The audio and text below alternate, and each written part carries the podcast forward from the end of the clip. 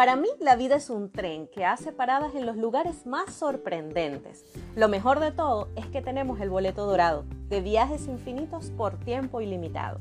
Y mi recorrido va a ser súper divertido. Yo soy Ana González y esto es Nia Menta.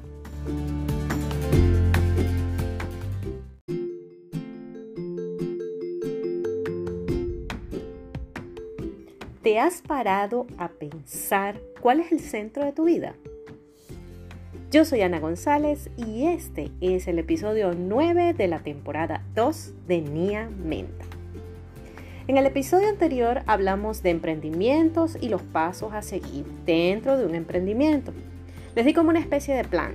Este plan lo pueden cambiar a su gusto, esto es importante que lo sepan. No es estricto, ¿ok? Lo puedes adaptar a tu vida, a tu negocio, a tu idea, a tus necesidades y, e incluso a tus talentos. La cosa es que ese plan inicia con trabajar en ti mismo. no importa el orden que le deja ese plan, pero siempre debes empezar por trabajar en ti mismo, porque si tú estás bien, todo lo que atraigas a tu alrededor, todo lo que se manifiesta en el exterior va a estar bien. Entonces, para comenzar a trabajar en ti mismo, tenemos que convencernos de que realmente necesitamos ese trabajo en nosotros. ¿Por qué es tan importante? Porque lo que estás viviendo es tu propia vida. Es tu propia vida. Y tu emprendimiento forma parte de tu vida. Pero no es el centro. Tenemos que entender que el emprendimiento o el negocio o el proyecto que vayamos a iniciar no va a ser ni es el centro de tu vida.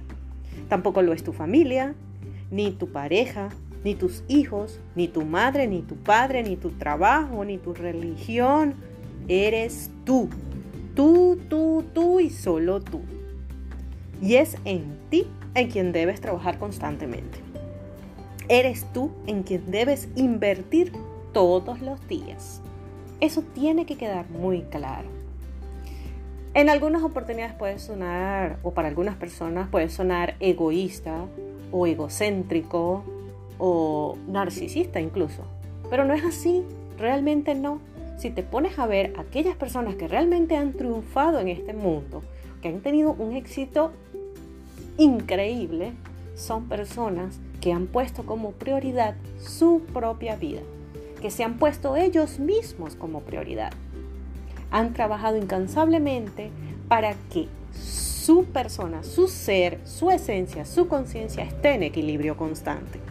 Y eso no es un trabajo de, bueno, estos meses voy a trabajar en mi vida porque esté lista, entonces me pongo a trabajar en el negocio. No, es un trabajo de día con día.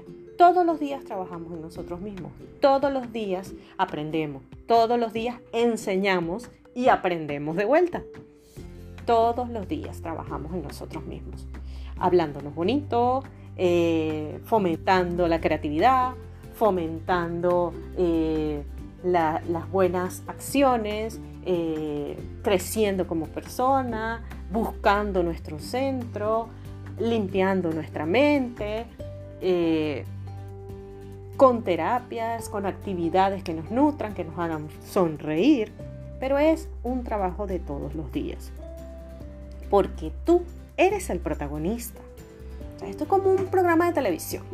Tú eres la estrella, eres el estelar en el teatro de tu vida. Tienes que estar consciente de que tu proceso es tuyo y de nadie más. Los demás no van a decirte cómo la vas a vivir. Pueden aconsejarte, pueden apoyarte, pueden darte alguna idea. Pero eso no significa que debas seguir al pie de la letra el guion que los demás tienen planeado para ti. Eso es muy importante. Otra cosa importante es que hay quienes ven la vida de una forma lineal. Yo no la veo así. Yo siento que es circular. Yo estoy en el centro y de mí salen todas mis facetas. Se desprenden todos mis ámbitos y todas las cosas, las potencialidades que yo puedo desarrollar para lograr mis objetivos. Pero todo está alrededor de mí. Entonces, no sé si han escuchado la frase que dice, el mundo no gira alrededor de ti. Ay, pues lamento informar de amigo que sí gira alrededor de mí. Porque si esta es mi vida, entonces todo lo que está a mi alrededor es precisamente eso. Cosas personas, situaciones, espacios girando en mi entorno, girando a mi alrededor, porque esta es mi vida. Ahora, en el caso de los otros, las demás personas, cada uno es el centro de su vida, por lo tanto el mundo gira a su alrededor. Es así como funciona, nos guste o no. ¿Qué sucede? Que los medios, la sociedad, la familia, los amigos, el contexto nos ha enseñado cosas diferentes. Que pensar primero en ti es egoísta, que este, no somos el centro de nuestras vidas porque es más importante dar que recibir. Sí, es importante dar, pero oye, necesito recibir para yo poder estar bien, porque si no recibo nada, ¿qué voy a dar? Tiene lógica, ¿o no? O sea, entonces hay que trabajar en ti, siempre. Y con el tiempo comienzas a ver los cambios en el exterior. Comienzas a darte cuenta que todo ese trabajo que has hecho en ti va a repercutir en los demás, porque la forma en que tú comienzas a entender que si tratas con amor a otros, ellos vas a recibir amor. Si tú das alegría, vas a recibir alegría. Si tú trabajas en lo que tienes pensando en la abundancia, vas a recibir abundancia. Si tú cuidas tu salud, vas a recibir aún más salud. Eso es así. ¿Ok? Por ahí hay una cosita que llaman la ley de atracción. Yo pienso que eso es buena vibra. Yo lo llamo buena vibra. Por eso tengo tantas cosas que dicen buena vibra. Las palabras la buena vibra, las frases la buena vibra, las cartas la buena vibra. Todos esos elementos yo creo que tienen que ver con la buena vibra. Nosotros somos energía pura. Por lo tanto, lo que emanamos son vibraciones. Entonces, esas vibraciones pueden ser, buenas o pueden ser malas.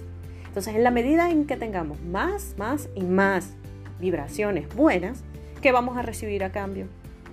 Vibraciones buenas, que, no, que de paso van en aumento. Yo puedo ir progresivamente aumentando la cantidad de energía positiva que despido. Y en esa medida va a regresar a mí. Es como, como cuando algo choca contra una pared.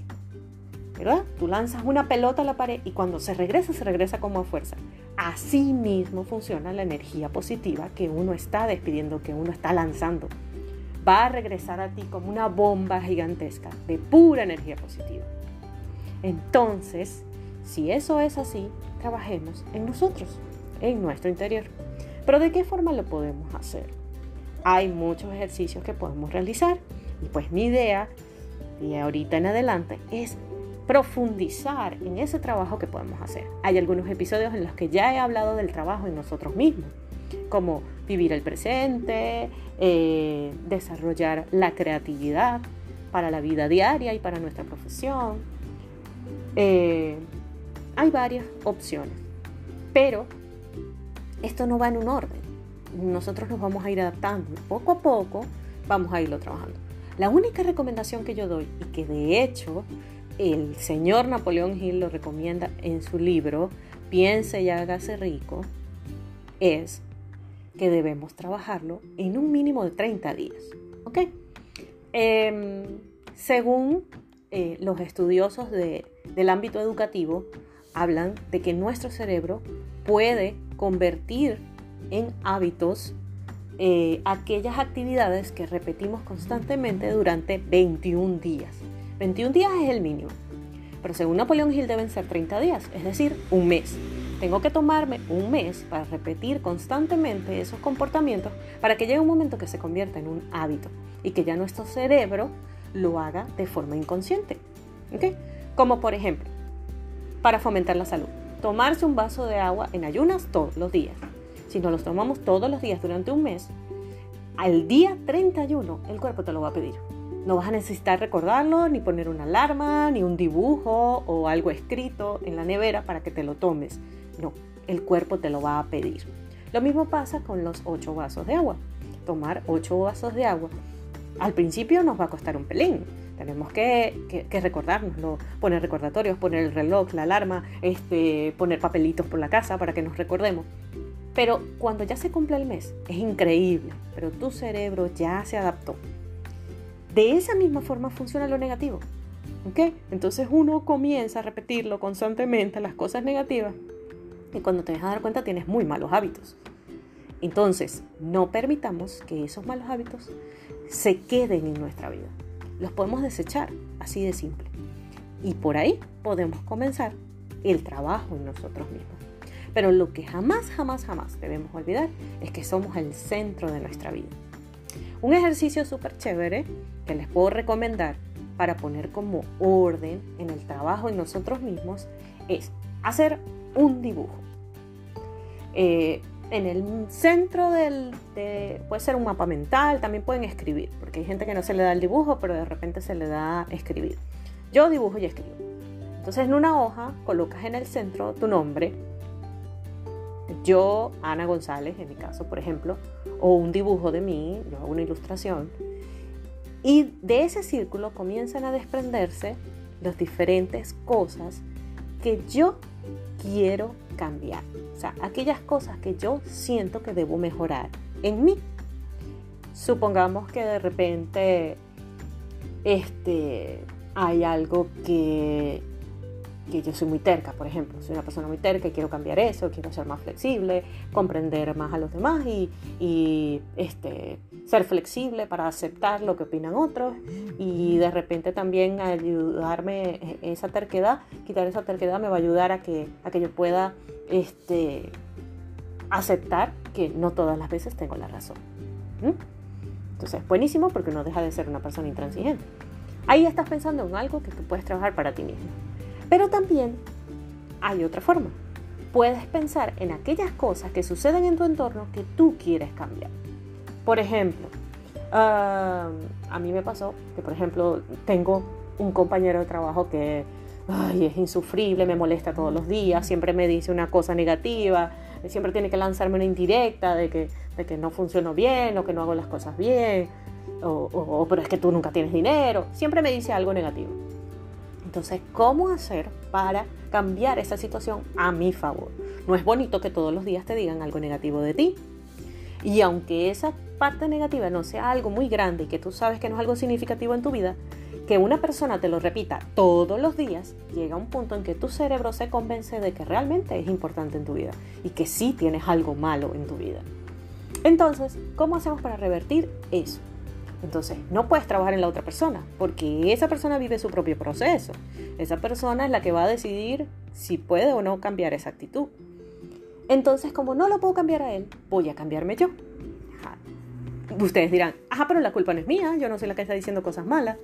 Sí, pero yo tengo el poder para hacer que esa, darle la vuelta a esa situación, hacer que esa persona deje de decir eso o cambie su actitud hacia mí.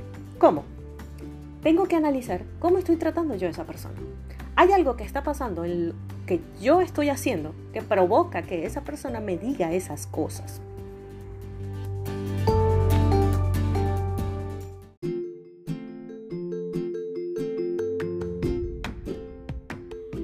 Entonces, analizamos qué es lo que nosotros hacemos para provocar esa situación, para provocar esa reacción probablemente le estamos diciendo algo que para esa persona también es ofensivo o simplemente estamos haciendo, no sé, algo que lo opaca, ¿no? que nos hace resaltar a nosotros en el trabajo y esa persona se siente un poco celosa o envidiosa. Puede ser una de esas situaciones. Sin embargo, eh, cualquiera de las dos opciones igual podemos trabajar en nosotros mismos. ¿De qué manera? Vamos a comenzar a actuar con esa persona como nosotros queremos que esa persona actúe. ¿Cómo queremos? Queremos que esa persona ya no me diga cosas negativas, sino cosas positivas. Queremos que esa persona de repente no esté tan cerca de nosotros, sino que se aleje un poquito. Entonces comenzamos a hacer esas cosas. Comenzamos a tomar distancia, pero como trabaja con nosotros, si esa persona se acerca a nosotros, yo le voy a decir un cumplido. No importa qué, me lo voy a inventar. En un principio pueden ser inventos, quizás son mentiras piadosas, pero con el paso del tiempo vamos a comenzar a ver realmente lo positivo que tiene esa persona. Porque una persona que todos los días esté comprometido con decirte cosas negativas es una persona perseverante. Entonces ahí hay un cumplido que le puedes dar. Por otro lado, es una persona observadora, porque no solamente te habla de lo que comes, de lo que ves, de lo que haces, sino cómo trabajas, o sea, que está pendiente de todos los detalles, es observadora. Eso es lo que vas a utilizar para darle cumplidos a esa persona. De tal manera que haces un equilibrio entre, entre mantener distancia con la persona, porque quieres que se aleje, para que esa persona se, se acostumbre a esa ausencia de ti. Y la otra parte del trabajo sería darle esos cumplidos para que las pocas veces que se encuentren o que necesiten estar juntos, ya sea en una reunión de trabajo o compartiendo algún servicio dentro de la oficina o a la hora del almuerzo, esa persona entonces comience a sentirse agradable a tu alrededor, comience a sentirse eh, necesitado de ese cumplido que tú le haces día con día. Hágalo por un mes y vas a ver el cambio radical del comportamiento de esa persona. Entonces sí podemos trabajar. De hecho, hay estudios científicos con respecto a eso. Eh, una vez leí, o creo que lo vi en un documental, no recuerdo bien, un psicólogo que trabajó en torno a su forma de tratar a los pacientes en sí mismo para que luego los pacientes reaccionaran como él esperaba que reaccionaran. Entonces se vuelve como una copia, o sea, la persona que te agredía ya no te agrede, sino que te trata bien, porque como tú la tratas bien en exceso, esta persona va a encontrar el equilibrio para tratarte normal. Si tú pones cierta distancia, esa persona también va a poner distancia. Es como también ponerle límites a la gente. Comienzas a ponerle límites a las personas.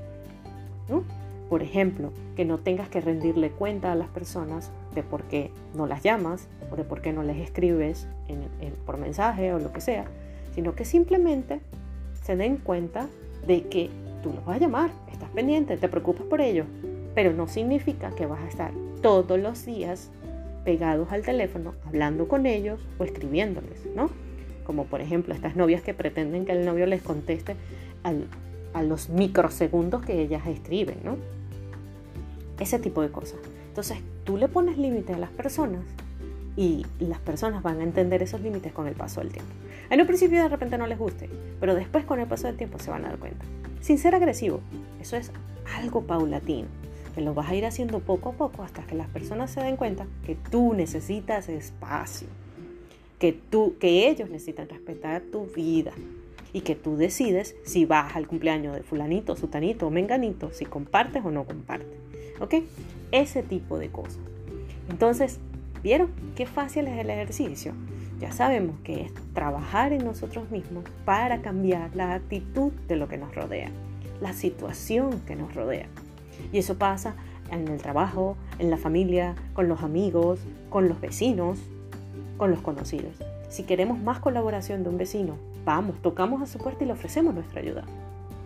O le llevamos algo, o le llevamos algo de comer, siempre ofreciéndole algo más. ¿Para qué? Para que ese vecino cambie su actitud con nosotros y no solamente nos reclame porque las hojas del árbol caen a su, al lado de su patio o porque el perrito o el gatito, nuestra mascota, se orinó en su cerca. Debemos buscar la forma de que la actitud de otros pueda cambiar. Y bueno, en parte los estamos ayudando porque entonces ellos mejorarían también en su interior. Bien, este fue mi episodio de El centro de tu vida. Recuerda que tú eres el protagonista y eres tú quien toma las decisiones. No te dejes llevar por el guion que nos da la sociedad. Tú puedes, tienes la actitud. Trabaja en ti mismo y todo, todo lo que tú deseas se va a dar. Eso es un hecho, está comprobado científicamente. Agradezco que nos escuchen, les recuerdo que nuestro podcast llega a ustedes gracias a la gente maravillosa de Come Flor, una marca de uniformes, bolsos y carteras que está disponible para ustedes en Instagram arroba vivecomeflor o en su web www.vivecomeflor.com. Recuerden pasar por mi casita y llevarse lo que quieran de ahí. Mensajes, enseñanzas, imágenes, ilustraciones, todo es para ustedes. Arroba Menta en Instagram. Gracias por escucharme y por seguirme. Y pronto, pronto les traigo otras sorpresitas bien chéveres que estoy preparando.